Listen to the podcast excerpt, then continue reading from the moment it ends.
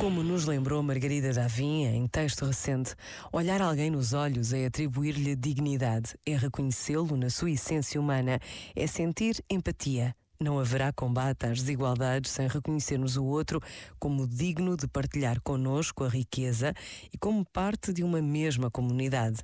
Sigamos as palavras de Francisco quando nos ensina a olhar de frente para os outros, mas também a estender a mão para erguer os que caíram.